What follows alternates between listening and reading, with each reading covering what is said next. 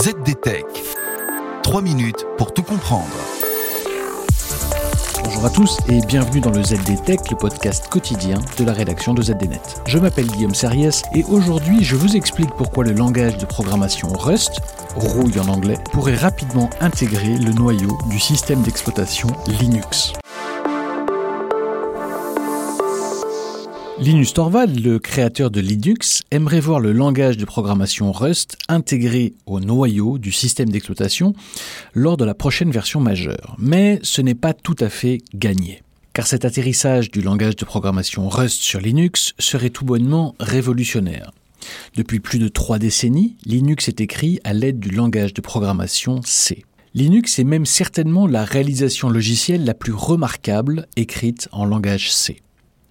Mais ces dernières années, de plus en plus de développeurs utilisent le langage de développement Rust pour faire évoluer Linux, au point que Rust est désormais le deuxième langage de Linux.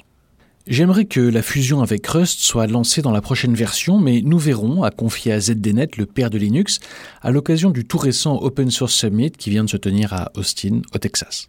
Il faut dire que le calendrier est serré. Linus Torvald et les autres mainteneurs du noyau Linux sont actuellement en train de travailler sur la version Linux 5.19 qui doit être mise à disposition des utilisateurs au début du mois d'août.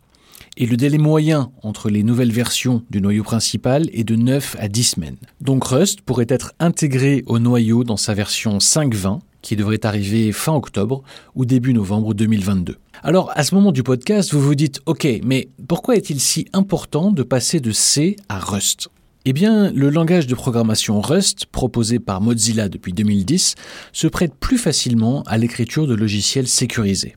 Et par ailleurs, ses performances sont comparables à celles de C en ce qui concerne la vitesse d'exécution. Pour Samartha Chandrasekhar, chef de produit AWS, Rust permet, je cite, d'assurer la sécurité des threads et d'éviter les erreurs liées à la mémoire, comme les débordements de tampons, qui peuvent conduire à des failles de sécurité et cet avis semble partagé par un nombre important de développeurs, dont Linus Torvalds. Mais ce qui est clair d'ores et déjà, c'est que personne ne va réécrire la totalité des quelques 30 millions de lignes du noyau Linux en Rust. Seules les évolutions du noyau sont concernées par ce nouveau langage de programmation. Et ces évolutions sont l'utilisation des API existantes dans le noyau, le support de l'architecture et la compatibilité de l'interface binaire d'application entre Rust et C.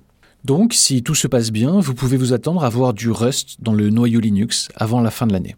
Ensuite, il commencera à apparaître dans les principales distributions Linux telles que Debian, Ubuntu, SUSE Linux Enterprise Server et Red Hat Enterprise Linux d'ici 2023. Et voilà, normalement on a fait le tour du sujet. Pour en savoir plus, rendez-vous sur zdnet.fr et retrouvez tous les jours un nouvel épisode du ZD Tech sur vos plateformes de podcast préférées. ZD Tech 3 minutes pour tout comprendre.